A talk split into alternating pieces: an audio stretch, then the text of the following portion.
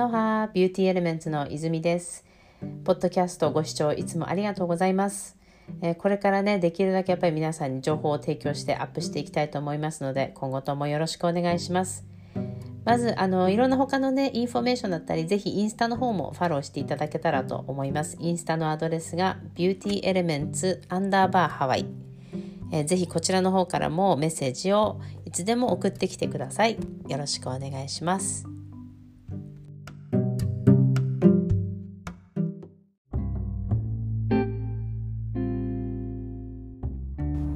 アロハ皆さんお元気ですか、えー、私は今ニューヨークにいるんですがニューヨークで大体10日ぐらい過ごしてます、えー、実際ね今回ビューティーコンベンションっていう、まあ、アメリカでもすごい大きいビューティーショーに来てブースを借りて今回スキンケアを出す予定だったんですけどもあの実際前日の午前中に全部ディスプレイ終わって自分のブースをセッティングしてでスタッフの方と帰ったんですがその日の、まあ、次の日が本番だったんですけどもその日の夜7時8時ぐらいだったかな友達のブースのあのスタッフの子が他のブースなんですけどブースの子があのキャンセルになっちゃったよっていうのをインスタで出してて最初冗談だと思ったんですがその開催してる会社のインスタを見たら明日の明日からのビューティーショーはキャンセルになりましたと。インスタで知らせるって今時だなと思ったんですがインスタでしインスタを見てなかったら明日私行ってたんだ普通にと思うとちょっと怖いかなと思ったんですけど、まあ、実際そのニューヨークが、えー、 State of Emergency って言ってニューヨーク州自体が、まあ、今回のコロナウイルスに対して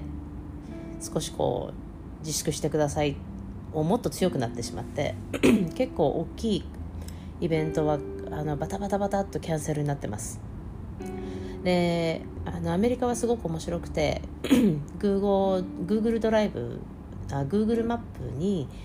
どのそのストリートでコロナウイルスどのストリートの辺りでコロナウイルスの人が住んでるかみたいなあのこの辺で出たよっていうのが全部出てるんですけども、まあ、ニューヨークのマンハッタンの,、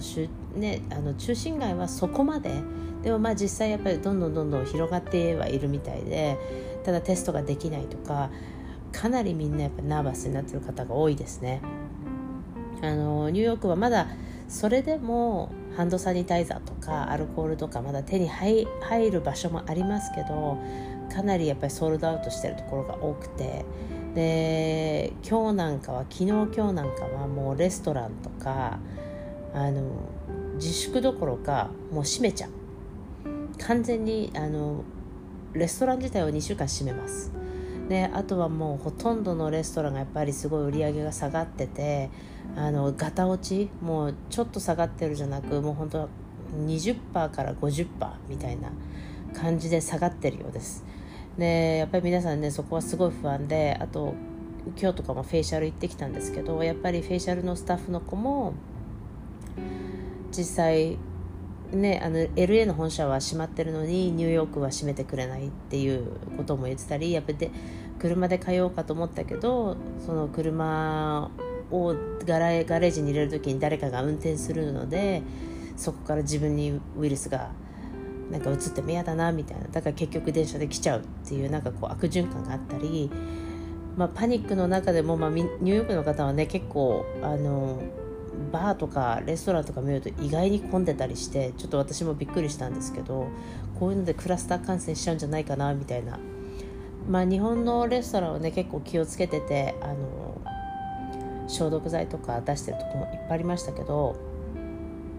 まあ、みんなすごいハワイの人たちはあのだいぶ心配してニューヨークがすごいことになってるっていう。ただニューヨークのその今シャットダウンされてる地域っていうのはマンハッタンからちょっと離れてるのでまたちょっと違いますけど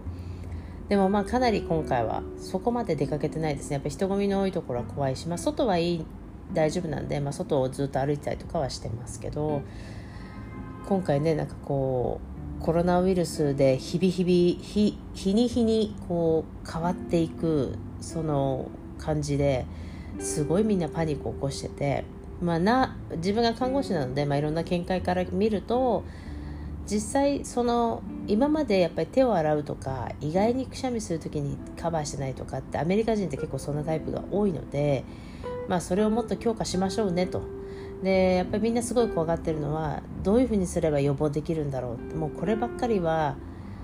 ね、隣にインフルエンザのすごい人がいてもうつんない人はうつんないしやっぱりコロナウイルスもあのそうでしょうけどただコロナウイルスの場合はやっぱりそのスプレッドするその拡散する脅威もうなんていうんだろう脅威の速さですよねでやっぱり症状潜伏期間が長いっていうのが一番怖いあのインフルエンザみたいに23日したらもっと熱が出てっていう人もいれば2週間ぐらい全く出ない人もいたりそういうその症状とか潜伏期間のその幅がありすぎてこう読めないっていうのがやっぱり皆さん怖い。あとやっぱ健康な健康的な方は基本ねそんなに病気にならないので病気になってもすごい軽い症状で済んだりとかっていうのがもうやっぱり分かってるので、まあ、ご年配の方やそうですね50代60代のやっぱり少しこう体力が弱ってたりとかちょうどこの時期に、ね、花粉症で粘膜が弱弱まってる方とかあとは自分で持病がある方糖尿病心臓疾患とかあと他のまあ疾患ですよねあのがんでキモセラピーやってるあの抗がん治療やってる方とか他に透析やってる方とかやっぱり体力が落ちやすい方っていうのはやっぱすごく気をつけなくちゃいけないしその周りの人たちがやっぱりそういう方にうつさないようにそういう方たちがうつらないようにあのなんて言うんだろうなケアしてあげるのがすごい大事なんじゃないかなって思います。なんかあんまりこうアメリカだとオーバーフィアっていうんですけどあんまり怖がるとやっぱり変な引き寄せで自分が本当に病気になっちゃったりするので怖がるというよりもやっぱり日々のそのケアですよね。手を洗うマスクを変えるあとはマスクマスクに消毒剤をつけてちょっとこうまあとりあえずマスクがない間はそれでカバーする。あとはあの目の狭い感じのガーゼがあるんですけど医療用の。そういうガーゼを買ってそのマスクの中につけたりとかそれでまあ1回か2回ちょっと多く使うようにしたりとかその工夫をやっぱりしてそのないからもう無理だって思わないでいろんな工夫があると思うので工夫をしながらでハンドサニタイザーがなければあのアルコールを自分の手に振りかけたっていいわけだしあとお家のやつもねあのいろんなクリーナーも本当にアルコールできれいにしたりとか常にやっぱり外から帰ってきたらすぐにうがいと手洗い。もちろんうがいはあの市販のイソジンとかでもいいですししっかりうがい手洗いする。あとやっぱり温かいものを飲む、まあ、57度以上ぐらいであの菌が死滅するっていうのはなんか出てるみたいなので基本そのあったかいものを取る。まああったかいものを取るのはプラス体も温めるし代謝も良くなるんで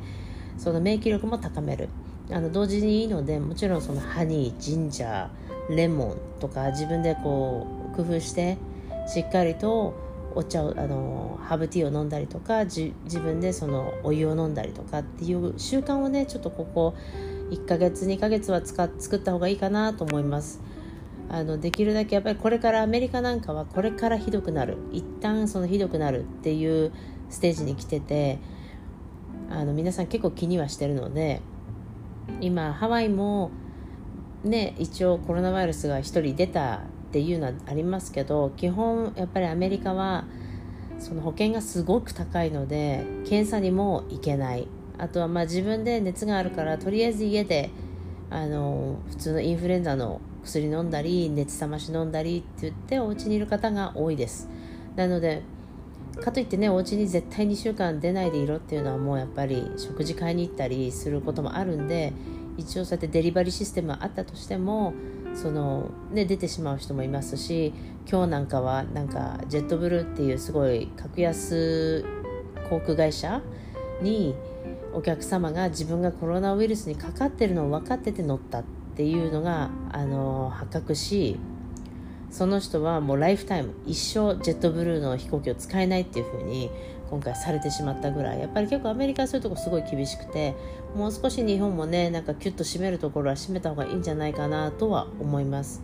あのやっぱりみんなにね特に老人の方とかシニアシニアの方にうつるのが一番怖いのでまあ、ちょっとね簡単なコロナウイルスのなんかアップデートみたいになっちゃってなっちゃってますけどやっぱりそのコロナウイルス自体がその表面についてから長ければやっぱり9日間生きるって言われるぐらいちょっと怖いので実際そのどんな風に働きすどんな働きをするかわからないちょっとウイルスっていうのでやっぱりみんな怖い。あと治療薬がないワクチンがない、まあ、いろんな意味であのもちろんねその治療薬がないっていうのが一番恐怖だと思いますけど実際やっぱり予防っていうのが必要だしあの治ってる方もいますしなのでまああのこれを聞いてくれてる皆さんもあのコロナにかからないようにまたは、まあ、あんまり怖がらない。もうとにかく清潔にきれいにそしてあの健康的な食事あと体の中から温める。やっぱり冷え性の方は温める。靴下を履いたりあの1枚多く着たりするようにしてください。あとやっぱ髪の毛ですね。髪の毛も結構ほこりとか静電気でその菌とかウイルスとかキープしやすいのであのできれば帰ってきたらもうすぐにあのお風呂に入るとか髪の毛をパッとまとめて外であのお家に帰ってからその落とさないように髪の毛を振って。なのでそういうちょっとしたあのなんていうんだ心がけっていうのがすごく必要だと思います。あんまりナーバスになりすぎずやはり日頃もうこれから清潔に手を洗ってうがいして髪の毛まとめてコートとかもね外できちっと振ってあの中に菌を持ち込まないようにするとかあと靴靴裏とかもちょっとアルコールで拭いたりあとはシュッシュッとスプレーしたり私もしてますけど今ニューヨークでも。あの必ずあの玄関入ったら必ず玄関マット自分の靴洋服、えーと、すぐにハンガーにかけて中に入る前に全部スプレーしてます。ですぐにお手洗いに行ってバスルームに行ってこう手を洗ってでうがいをして髪の毛まとめて、えー、そこからリラックスの時間になるのでちょっとね今までとは生活のこうリズムがちょっと変わりますけど皆さんもできるだけあの予防で予防に徹底して周りの方に、ね、何か周りの方が必要であればお手伝いしたりとかあのこういう時こそやっぱり優しい気持ちを持った方がいいと思いますのであのかな自分がね病気にならないようにしてください。まずは今日はちょっとこうコロナの話になっちゃいましたがやっぱりすごく今ね注目されてるのであのぜひぜひ皆さんも病気にならないように予防しっかりしてください。ではまた次回よろしくお願いします。